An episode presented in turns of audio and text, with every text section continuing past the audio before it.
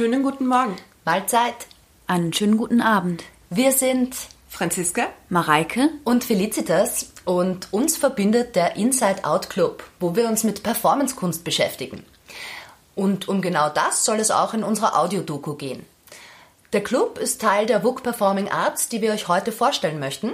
Und dafür haben sich Mareike und Franziska mit den Leiterinnen zum Interview getroffen. hallo. Danke, dass ihr euch Zeit nehmt. Wir sind heute mit äh, Uli Koch und Esther Holland-Merten im Gespräch. Ich bin Esther Holland-Merten, die künstlerische Leiterin der Abteilung Performing Arts im WUK Werkstätten und Kulturhaus in Wien. Ich bin Uli Koch, verantwortlich für PR, Marketing und alle Öffentlichkeitsarbeitsagenten äh, im WUK bei Performing Arts. Äh, wir haben gedacht, wir starten mit einer kurzen Vorstellungsrunde, die eher assoziativ ist. Das erste wäre, ich kann nicht leben ohne. Sonne.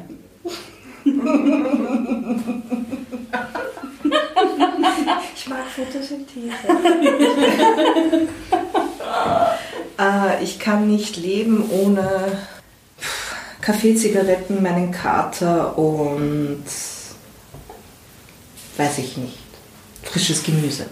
Wenn ich einmal ins Gefängnis gehe, dann weil ich einen Aufstand angezettelt habe. ähm, ich eine vermeintliche Autoritätsperson beschimpft habe. Ein vermeintliches. Das passt vielleicht ein bisschen zur nächsten Frage. Damit habe ich mein erstes Geld verdient. Mein erstes richtiges Geld habe ich verdient in der damaligen Telefonzentrale der Fernwärme Wien als Ferialpraktikantin. Ein sehr schöner Tag. Mein erstes richtiges Geld habe ich verdient in der Abwaschküche von Nordsee. Esther hat gewonnen. Das war hart. 50 Grad. Cello spülen. Wochenlang. Oh Gott. In unserer gemeinsamen Arbeit ist uns wichtig, über alles zu reden, oder? Wir miteinander sprechen die ganze mhm. Zeit. Das WUK ist für mich ein besonderer Arbeitsplatz, weil weil die Freiheiten so extrem groß sind. Hm? Das war jetzt auch mein erster Gedanke, weil einfach wir die Freiheit haben zu tun, was wir tun möchten. Wenn man das, genau, wenn man es mitteilen möchte, kann man es tun, aber es ist niemand da, der sagt, du musst jetzt Bericht erstatten und mhm. ich urteile jetzt darüber, ob ich das gut finde oder nicht, sondern dass das einfach angenommen wird als das einzig Wichtige und Richtige, was wir da tun. Mhm. Das ist besonders. Hm? Also vor allem inhaltlich Inhaltlich, organisatorisch, ähm, es gibt kein, weder Beschränkungen noch Auflagen. Es gibt von Kolleginnen und Kollegen eher Empfehlungen oder Hinweise, die uns immer helfen. Eher Helping Hands, so Support, aber kein ihr müsst jetzt aber und du sollst mhm. und ihr habt einen Fehler gemacht ja, oder so. Das gibt es irgendwie nicht, sondern mhm. so das gemeinsame Probleme lösen immer immer Ansprechpartnerinnen und Partner zu haben und aber keinen, der ab, abwertet, aburteilt, ähm, sanktioniert. So. Hm. Wenn ich nicht im WUK bin, dann bin ich mit meiner Familie unterwegs. Oder auf Abendveranstaltungen, externen Abendveranstaltungen. Dann bin ich entweder in Job 2 oder in Job 3 unterwegs oder mit meiner Familie.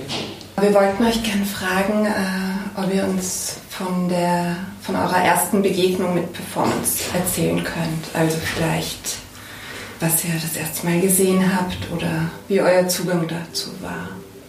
Hm. Also ich, ich, ich habe keine Ahnung mehr, wie alt ich da war. Das war dann irgendwie Anfang der 90er Jahre. Ich bin in Leipzig groß geworden und weiß noch, dass ich in irgendeinem Haus war, so ein Künstlerinnenhaus und an einem Abend teilgenommen habe. Da ist meine Mutter aus irgendeinem Grund hingegangen, weiß ich auch nicht, meine Mutter hat mich mitgenommen und ich weiß noch, dass da irgendein so Typ am Klavier erst gespielt hat und dann hat er irgendwie angefangen, dieses Klavier auseinanderzunehmen, hat irgendwie mit so einer, mit so einer Schere und einer Säge die Seiten dann irgendwie demoliert von diesem Klavier und hat sich dann da reingelegt und also hat irgendwie ganz merkwürdige Dinge mit diesem Instrument gemacht. Das ist nicht so üblich im Musikbereich. Und ich weiß noch, dass ich damals hatte, aha, das ist ja interessant, aha, sowas kann man also auch machen. Das ist jetzt nicht so, man setzt sich irgendwo rein und kriegt was erzählt von Schauspielerinnen und Schauspielern, sondern da tun so Menschen Dinge anders als sonst und das ist so Kunst. Und das waren so meine ersten Begegnungen, die mich so ganz bruchstückhaft erinnere. Und die lustigerweise nicht mehr aus meinem Kopf gehen. Also das hat sich irgendwo in den hintersten Gehirnwindungen festgesetzt, sozusagen diese Erfahrung oder diese Bilder oder dieses Gefühl, was man da hatte. Und das ist nicht mehr weggegangen. Also das weiß ich, dass da irgendwie der Grundstein einer Faszination liegt für eine Kunstform, die nicht sofort erklärt, was sie ist oder nicht sofort preisgibt, was sie meint. Das, also das kann ich jetzt ähm, für mich so beschreiben. Was dann das nächste war, wo ich dann schon größer war, weiß ich tatsächlich gar nicht mehr. Das kann ich gar nicht mehr auseinanderhalten. Aber das waren, glaube ich, so die Initialeindrücke, die ich beschreiben kann. Und würdest du sagen, du hast da gleich einen Zugang dazu gehabt oder hat dich das erstmal eher fragend zurückgelassen? Ich weiß nur, dass ich extrem fasziniert war und reingerutscht bin. Also ich bin irgendwie da so reingefallen. Und mich hat so, also insofern so wie so eine Welle irgendwie mitgenommen. Und ich fand das gar nicht, ich fand es interessanterweise gar nicht so merkwürdig oder so irritierend, sondern faszinierend, aber im Sinne von, dass ich irgendwie mittendrin war.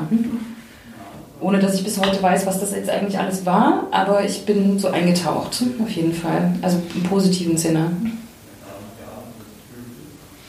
Also bei mir war es, wie ich auf der Uni war, da, da hat sich gerade zu dem Zeitpunkt angefangen, so diese queer-feministische Szene in Wien noch ein bisschen zu konkretisieren und auch noch ein bisschen größer zu werden. Und dann so die, die ersten queeren Partys, auf denen ich war, bei denen ganz selbstverständlich Performance-Formate mit auf der Bühne waren. Und ähm, das waren dann irgendwie so diese, diese ersten Momente mit einerseits in diese Szene hineintauchen, dann diese Performance-Kunst zu sehen und von beiden einfach nur zutiefst fasziniert sein und sich fragen so, hm, was passiert da jetzt eigentlich? Und ähm, seitdem immer wieder mit zunächst noch stärkeren Hang zum Sprechtheater, dann später halt zunehmend Interesse dafür und eben dieses herauszufinden, versuchen, was was bedeutet das jetzt eigentlich und was macht eigentlich diese Performance-Kunst aus? Das ist auch eine Frage, auf die ich bis jetzt noch keine Antwort habe und die ja, sich eigentlich seit, seit meiner Uni-Zeit immer weiter als Frage vergrößert hat. Genau, das wäre auch unsere nächste Frage gewesen. Wie ihr denn, also habt ihr eine Definition für Performance, Performance-Kunst? Was, ist da eurer Meinung nach charakteristisch? Mm, es gibt ja sozusagen so standardmäßig ähm, im universitären Kontext, also in der Theaterwissenschaft, also gibt es jetzt auch keine Definition, aber es gibt natürlich irgendwie so abgrenzende Definitionen sozusagen zum Sprechtheater. Ähm, und da gibt es etliche. Ich würde es jetzt also für mich runterbrechen, ganz persönlich. Ähm, dass für mich Performancekunst eher mit Erfahrung zu tun hat und weniger mit ähm, Verstehen, also weniger mit ähm, sofort einen Sinn herzustellen, sondern eher mit so einer ganz körperlichen, geistigen Erfahrung, durch die man erstmal durchgeht, ohne immer in jedem Moment wissen zu müssen, was das jetzt eigentlich ist, was da passiert, oder sich erklären zu müssen, warum das jetzt so ist, was da passiert. Sondern dass man es erstmal um so eine ganz ähm, unmittelbare Erfahrung geht, die man da hat. Das ist für mich eigentlich Performancekunst in Abgrenzung auch zu einer Art von Sprechtheater, wo es ja viel mehr um so eine vermittelte, vermittelte Kunst letztendlich geht. Also wenn man jetzt noch einen Text als Ausgangspunkt sieht, ist ja eine permanente Übersetzungsarbeit. Und sehe dann auf der Bühne das Endprodukt. Also du hast irgendwie einen Autor, Autorin, du hast den Text, dann kommt irgendwie Regie dazu, dann kommen irgendwie noch die SchauspielerInnen dazu und dann hat man sozusagen so ein fünfstufiges bis sechsstufiges Übersetzungsverfahren sodass es sozusagen die Distanz, die dann aufgebaut wird und durch die Kör Körper und Köpfe, durch die es geht, sozusagen für mich ganz, ganz oft in so eine ganz weite Distanz rückt. Und ich finde halt, dass irgendwie Performancekunst sehr viel unmittelbarer ist, sehr viel direkter ist, sehr viel angreifbarer auch und verletzlicher dadurch, weil es halt diese Distanzen nicht aufbaut. Also weil die Menschen oder KünstlerInnen, aus deren Köpfen und Körpern das kommt, gleichzeitig das auch auf der Bühne zeigen, was sie, wie sie sich mit, dem, mit einem bestimmten Thema oder mit einem bestimmten Stoff oder so beschäftigt haben und das für mich viel unmittelbarer letztendlich ist. Das ist für mich so die Quintessenz eigentlich, so auf die man das so runterbrechen kann. Ich glaube, es sind einfach so, so Minimalanforderungen oder so die kleinsten gemeinsamen Nenner, dass halt schon diese Verabredung besteht zwischen Performenden und Publikum, dass man sich jetzt eben auch in so eine, eine Situation des Sehens und Gesehenwerdens hineinbegibt. Das sieht man ja auch bei uns, dass dann halt doch auch immer ein Bühnenraum definiert ist, ob der sich dann während der Performance aufweicht oder nicht, aber es gibt dieses Grundsetting. Und innerhalb dieses Grundsettings kann eigentlich alles passieren. Also es gibt nicht so diese, dieses, dieses Normen- und Regelwerk im Sprechtheater, dass du halt eben einen, einen konkreten Anfang und ein konkretes Ende hast, das mit Text auch noch einmal besiegelt ist, sondern es kann ein, ein schleichender ein, ein Einlassmoment sein in diese Performance-Welt, es kann was Abruptes sein, es kann, die Zuschauenden können einfach ganz viele verschiedene Wege durchschreiten, während eben beim Sprechtheater dieses Ich sitze und ich schaue und konsumiere ja doch nochmal mehr im Fokus steht. Das sind, glaube ich, so, so Minimalsachen, aber dann, was dann dazwischen passiert, ist so, so unterschiedlich und so divers, dass es sich, glaube ich, jetzt auch nicht auf drei konkrete Sätze irgendwie runterbrechen lassen würde. Ich weiß nicht, ob du da noch was ergänzen magst. Nee. Die nächste Frage vielleicht ergänzen dazu. Und zwar, inwiefern performative Kunst dann eine gesellschaftliche Relevanz haben kann. Oder hat sie überhaupt eine gesellschaftliche Relevanz?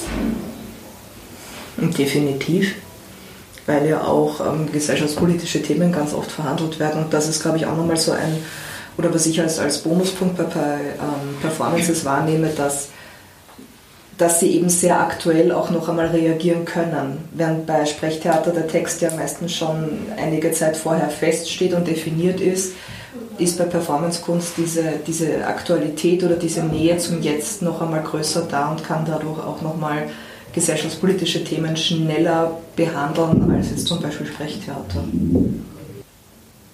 Aber ist nicht vielleicht das Spezifische für Performance dann das, was Uli vorhin erwähnt hat, ähm, eben das Setting, wo die Zuschauenden in Performances dann schon oft unter Anführungszeichen mehr sind als nur Zuschauende, weil diese aktivere Beteiligung schon forciert wird oft? Das sehe ich nicht so, gar nicht, ähm, weil ich halte auch von dieser Definition des passiven Zuschauers und Zuschauerin im Sprechtheater gar nichts, weil ich finde, dass das eine Aburteilung der Leistung ist, die Zuschauerinnen an Abenden erbringen. Nur weil sie sich nicht bewegen, heißt es ja nicht, dass sie passiv sind, weil sozusagen ja auch im Auge des Betrachters und der Betrachterin während der The Theaterabende, in dem man im Dunkeln sitzt, Dinge passieren. Also es ist ja verlangt ja auch eine Aufmerksamkeitsleistung ab den ZuschauerInnen, eine Leistung, sich auf die Dinge einzulassen, nicht zu gehen, eine Leistung, dabei zu bleiben, eine Leistung, Respekt äh, dem Ganzen zu zeigen, eine Leistung, Reflexionsmechanismen im Hirn anzu, äh, anzuleiern. Ähm, ich, finde das, ich finde das gar nicht, also ich, weil ich finde, dass nur wenn sich, dass sich Menschen anders im Raum gruppieren, sich anders bewegen müssen, sich verhalten müssen, das ist für mich nicht mehr als das, was die Zuschauer in einem Sprechtheater machen. Es ist anders, ja, es ist anders auf jeden Fall. Ähm, es ist für mich aber nicht mehr. Hm? Es ist einfach nur anders. Hm? Aber dann vielleicht mal zum Thema Zugang dem Ganzen. Also es gibt ja einmal von der Seite, dass Zuschauer oder Zuschauerinnen ähm, so leichter haben, überhaupt in diese Performance katapultiert zu werden. Beziehungsweise ist Sprechtheater ja klassisch eher eine, äh, eine Kunstform, wo Zuseher und Zuseherinnen über die Institution der Schule vielleicht schaffen und im Performance-Bereich ist das ja eher nochmal was ganz anderes. Und daher habt ihr ja eben auch die Idee gehabt, einen Performing Arts Club zu gründen. Dann könnt ihr da vielleicht nochmal von, von dem, dass das Sprechtheater in dem Sinne ja vielleicht etwas mehr privilegiert wird vom Schulsystem her, überleitend zu der Idee, dass man doch auch mehr das Publikum überhaupt auch finden kann über eben so ein Format wie den Performing Arts Club? Ähm, ja, genau, du hast schon viel von dem gesagt, was ich auch im Kopf hatte, als ich so mit der Idee schwanger ging. Also, dass man immer das Gefühl hat, dass man halt in der Schule mit diesem Sprechtheater groß wird, beziehungsweise dass man ja einen Großteil der Schulzeit auch damit verbringt, irgendwie Texte zu lesen und Texte zu interpretieren. Und dann geht man ins Theater und dann sieht man da vielleicht eine Inszenierung, mit der kann man was anfangen. Ähm, dann ist es leichter, andere Sachen versteht man nicht, dann werden die aber im Unterricht irgendwie nachbereitet und wenn man das dann immer noch nicht versteht, hat man aber zumindest den Text, den man irgendwie, an dem man sich so festhalten kann. Und zumindest hat, glaube ich, haben die meisten Schülerinnen und Schüler, wenn sie die Schule verlassen, schon mal Erfahrung gehabt mit Theater. Also das ist sowas, was also wo viele Menschen so eine Vorstellung davon haben, was das ist, weil sie halt selber das gesehen haben. Bei Performancekunst finde ich das anders. Da haben auch viele Menschen eine Vorstellung davon, was das ist, haben es aber eigentlich noch nie gesehen. Also es ist meistens diese, ähm, diese Oberflächenbeschreibungen, die es halt auch in die Presse geschafft haben. Das heißt, nackte Menschen, Fäkalien, Chaos, ähm, Unsinn, Frage, ist das überhaupt Kunst? So, das sind so die Sachen, die man immer wieder hört, die dann so in den Köpfen schwirren. Und dass aber, glaube ich, die Schwelle relativ hoch ist, sich selber mal sozusagen in so eine performative Situation hineinzubegeben oder einfach so einen Abend zu besuchen, der, wo da drunter steht, sozusagen Performance-Kunst.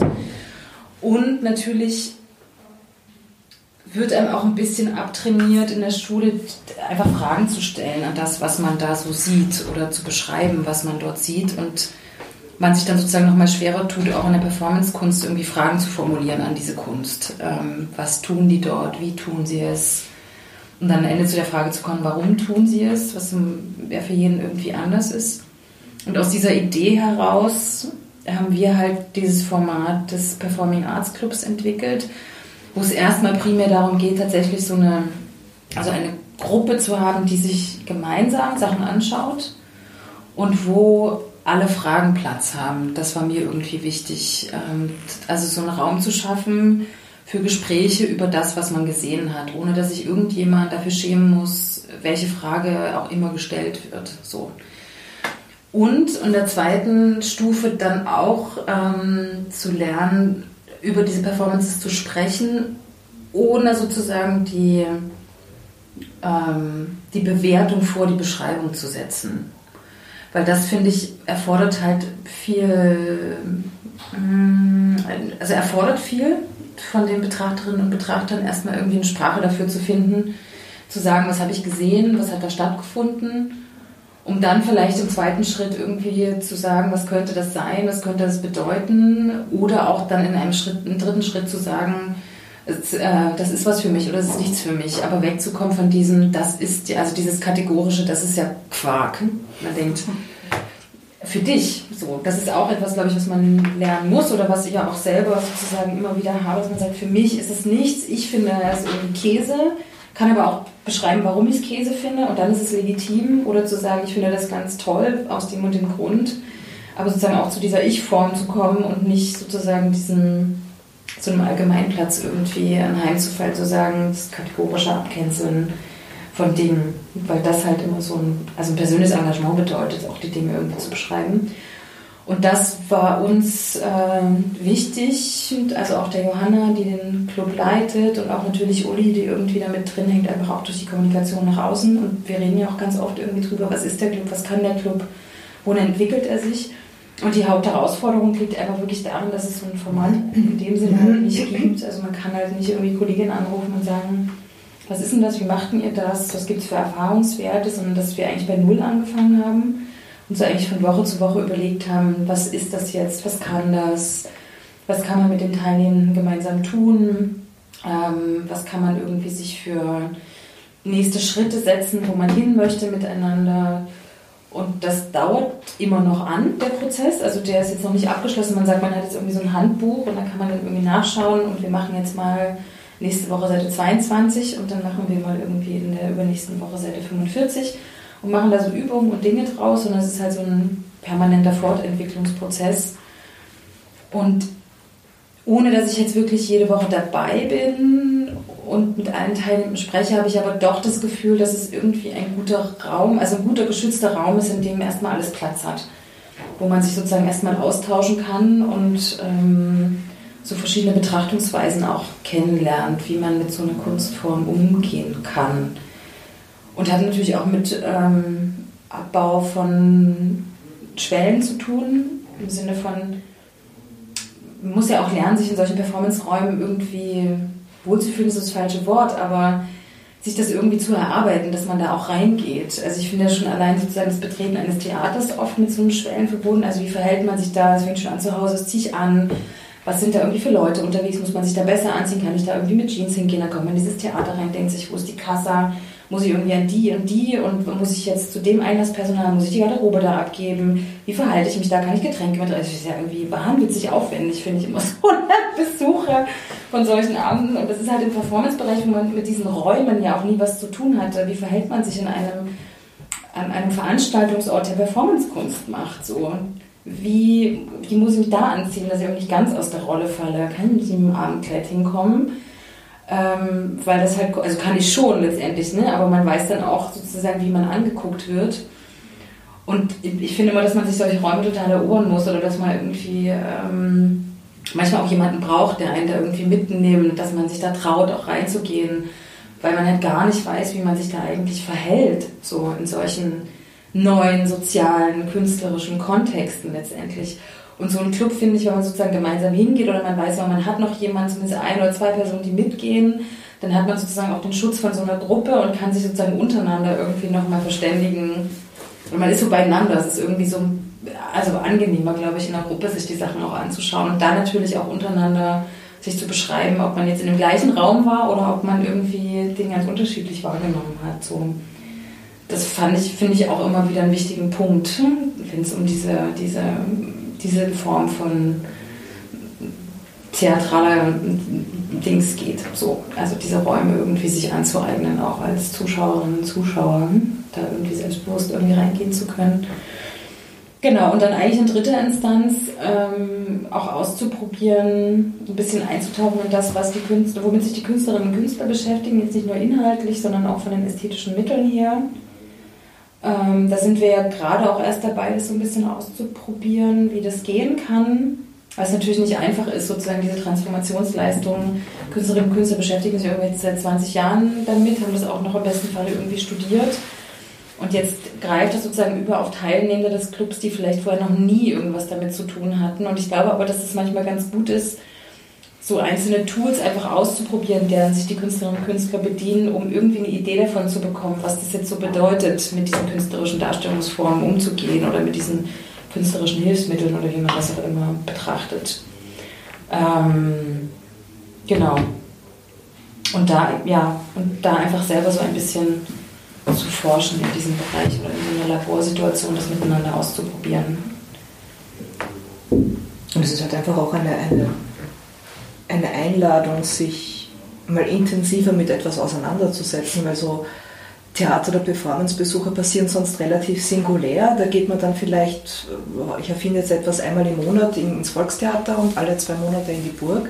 Und durch den Club ist ja doch auch diese permanente Einladung da, zu wirklich jeder Performance zu gehen und sich einfach auf diese, diese Vielfältigkeit von Möglichkeiten auch noch einmal einzulassen und kennenzulernen, dass es eben nicht die eine Performance-Kunst gibt, sondern halt von Person zu Person sehr individuell sein kann und dann auch wieder diese individuelle Rezeption, die man dann in der Gruppe, wie du gerade auch gesagt hast, ja auch wieder dann ausloten kann, inwiefern kann das stimmig sein.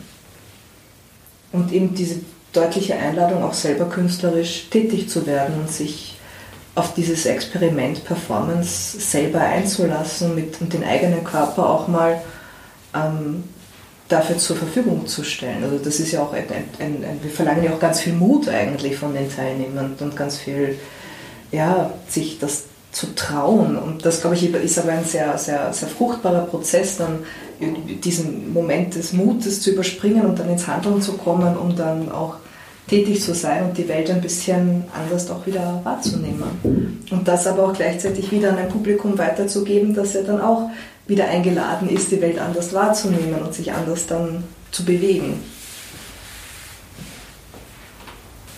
Damit sind wir eigentlich eh schon voll drin im Thema Programm. Wir wollten nämlich dich, Esther, noch fragen, äh, worauf legst du Wert bei der Programmierung? Welche, ja, welche Überlegungen hast du da oder wo, nach welchen Gesichtspunkten kuratierst du das Programm? Mm. Ja, das ist immer eine ganz schwierige Frage. so was kann man ja studieren, ne? so kuratieren und so. Das ist ja wahnwitzig. Ähm, also ich glaube, eine wichtige Sache muss man voranschicken. Wir sind ja als sage ich mal, als Abteilung ähm, nicht so ausfinanziert, dass ich mir sozusagen immer genau rausgreifen kann, was ich haben will, sondern ich bin sozusagen immer auch auf die Angebote der Künstlerinnen und Künstler angewiesen. Dadurch, dass wir sozusagen nur lokal co-produzieren können, dass es immer eine bestimmte Größe der Produktion nicht überschreiten darf und dass es auch das Goodwill der Künstlerinnen braucht, damit sie zu den Konditionen hier arbeiten, die ich ihnen nur bieten kann. Das heißt, ich sozusagen schöpfe auch immer aus einem Pool an Angeboten, ähm, die mir unterbreitet werden.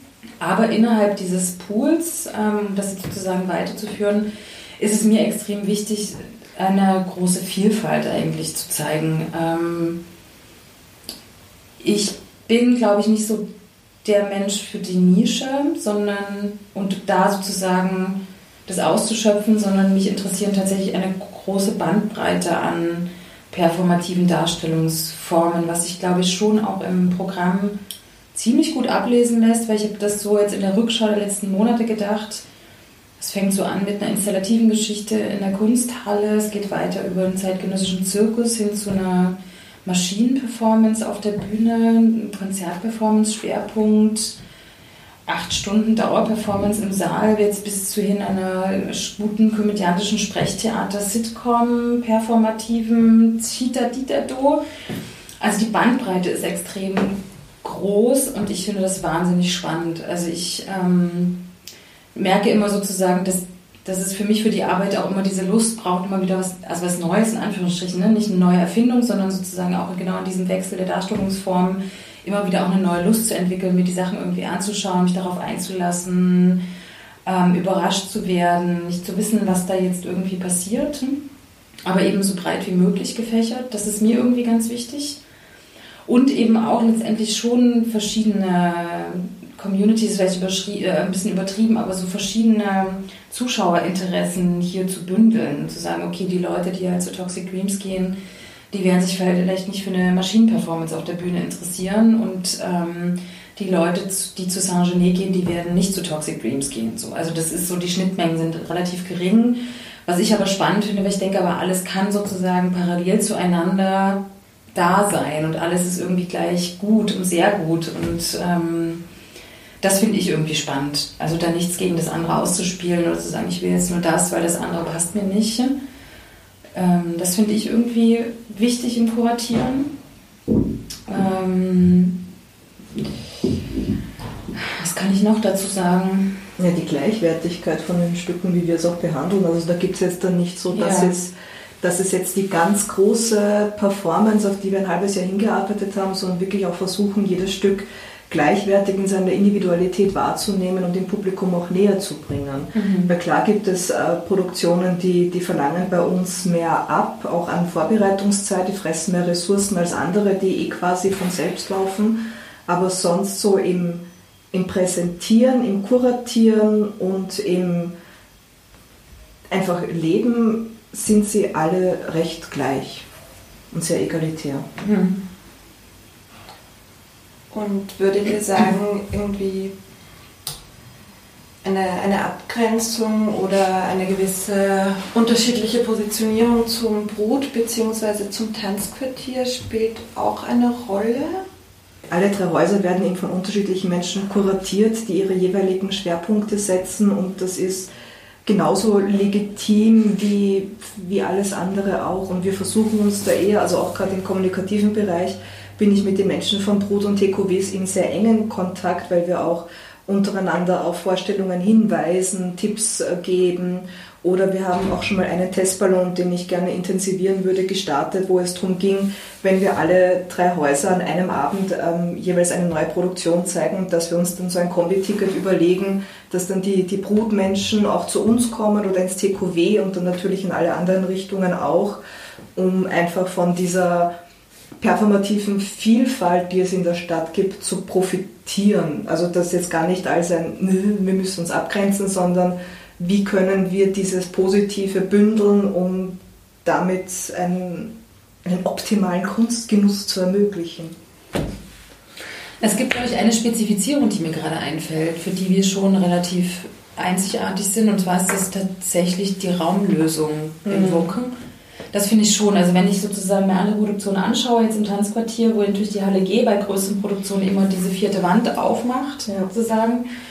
Und im Brut, wo sozusagen die letzten Produktionen, die ich da gesehen habe, auch meistens in so einer ZuschauerInnen-Situation, also mit Tribüne und Zuschauern funktionieren, da finde ich schon, haben wir in diesem Jahr echt extrem und letztes Jahr auch schon extrem andere ZuschauerInnen-Situationen mhm. in dem Raum geschaffen. Das ist wirklich, ähm, finde ich, besonders hier weil der Raum das ermöglicht und auch die Künstlerinnen sozusagen mit diesem Raum so umgehen, dass er flexibel einsetzbar ist. Also ob du jetzt bei Ottmar Wagner letztes Jahr diese mit den vier Leinwänden Wunde Welt at Ende hast oder dieses Jahr plötzlich diese riesen Konzertsituation mit diesem Schlafchor in der Mitte, links die drei Sängerinnen, rechts ihn, an der Seite irgendwie die Visual Artists und anderen Performerinnen oder du hast bei Saint-Genier irgendwie den kompletten Raum, wo dann die Zuschauerinnen nochmal anders sitzen. Also es gibt sozusagen, finde ich, für, für ganz viele Performances komplett neue Raumlösungen sozusagen, die die die eine andere Wahrnehmung sozusagen nochmal ermöglichen. Und das würde ich sagen, ist ganz spezifisch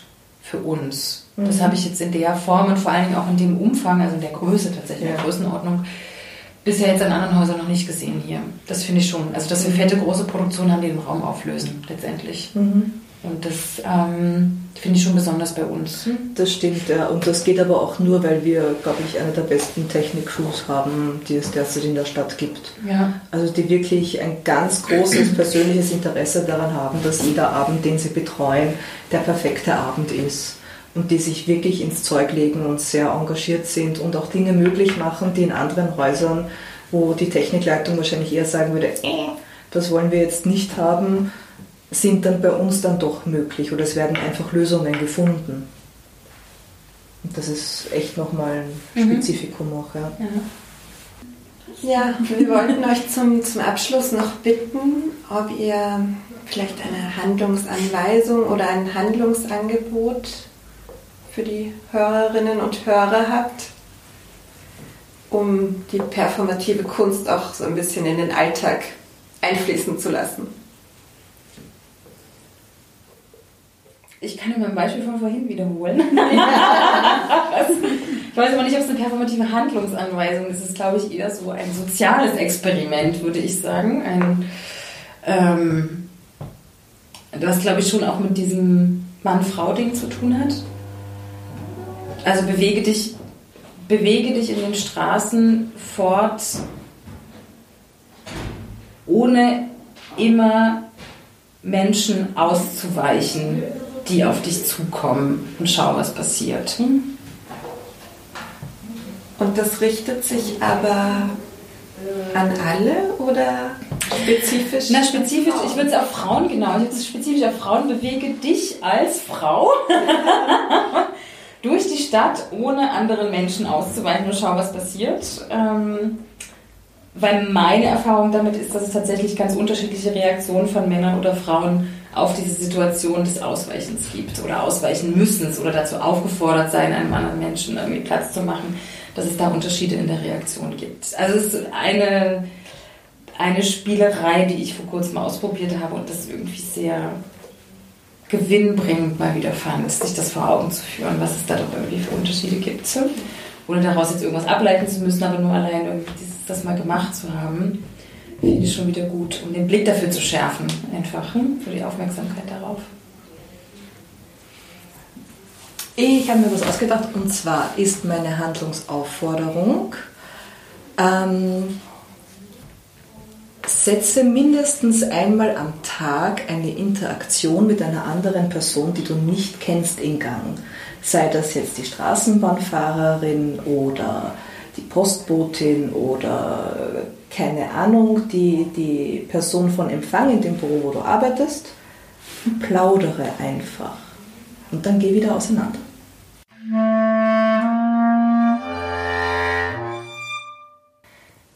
Vielen Dank, Mareike und Franziska, für dieses spannende Interview. Ja, ich werde diese Handlungsanweisung sicher gleich mal ausprobieren. Wie geht's euch, liebe Zuhörerinnen? Auch Lust bekommen, etwas auszuprobieren? Oder habt ihr noch immer keinen Plan, was ist jetzt Performance-Kunst eigentlich? Ja, macht nichts. Im nächsten Beitrag nähern wir uns weiter an das Thema heran und bitten dafür Johanna Jonasch, die den Club leitet, zum Interview. Und dann erfährt ihr auch mehr darüber, was wir denn da so genau tun. Danke fürs Zuhören. Und viel Spaß euch bei der Handlungsanweisung. Eure Erfahrungen könnt ihr uns gerne zuschicken an bookinsideout.gmx.at.